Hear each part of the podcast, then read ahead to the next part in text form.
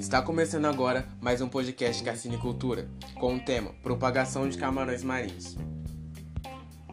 Iniciado no Sudeste Asiático, o cultivo de camarões marinhos durou séculos, onde os viveiros eram abastecidos pelas marés. Já no cultivo que começou na década de 1930, onde houve a inserção da lavicultura, foi chamado de cultivo moderno camarões, mas a explosão do cultivo só aconteceu entre as décadas de 1970 e 1980.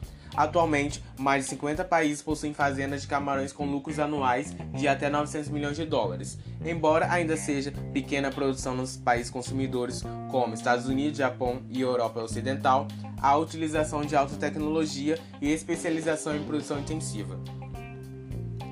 As condições de clima, espaço territorial, disponibilidade de insumos e demanda de mercado contribuem para o desenvolvimento do cultivo de camarão marinho no Brasil. Você sabia que para os principais elos do cultivo de camarões marinhos se expandir está relacionado com uma ótima qualidade na produção de pós-larvas e na quantidade para atender uma determinada demanda? Fica aí uma dica.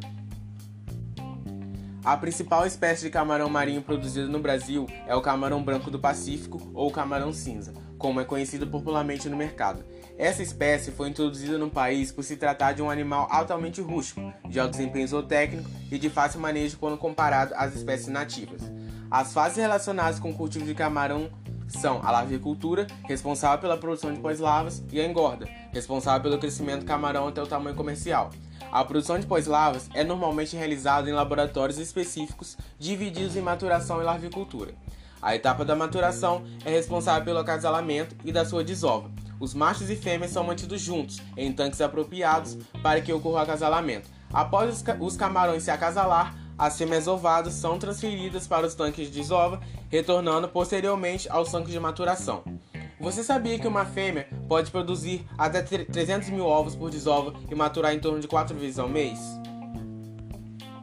As fêmeas desovam invariavelmente à noite, os ovos eclodem e nascem os náuplios, o primeiro estágio laval, que se alimenta por cerca de dois dias de seu próprio saco vitelínico. Os náuplios se formam os zoes, o segundo estágio laval, que possui corpo alongado e apêndice plumado, sem ter a forma de camarão adulto. As zoes se alimentam de algas por cinco dias, quando se transformam em misses. Misses é o último estágio laval, se alimentam de algas e zooplâncton, e já possuem características que assemelham a um camarão adulto como o corpo segmentado e olhos salientes. Essa etapa dura três dias, quando então se transforma em pós-larvas. As pós-larvas também têm muita semelhança com camarões adultos. Se alimentam de zooplâncton, detritos e rações comerciais.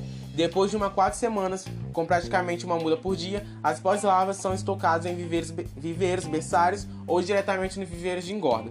Todo o período larval dura cerca de duas semanas e o período pós-larval, quatro semanas. Assim, da desova até a estocagem, são necessárias aproximadamente seis semanas.